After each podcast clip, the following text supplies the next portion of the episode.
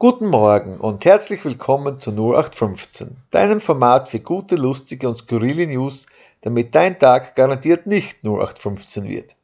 Wein gehört neben Bier zu den beliebtesten alkoholischen Getränken Deutschlands und angeblich soll ja ein Gläschen Rotwein am Tag sogar gesund sein.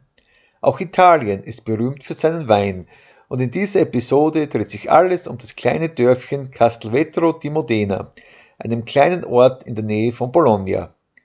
Vor circa einem Monat staunten die Leute nicht schlecht, als sie morgens den Wasserhahn auftreten und statt klarem Wasser eine rosarote Flüssigkeit hervorströmte.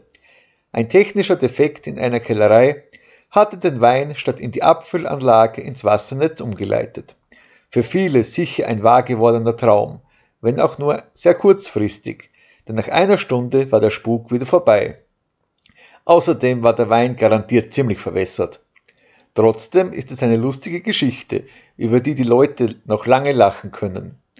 Und nun kommt gut in den Tag und vergesst nicht, gute Neuigkeiten gibt es immer. Wir dürfen nur nicht vergessen hinzuschauen.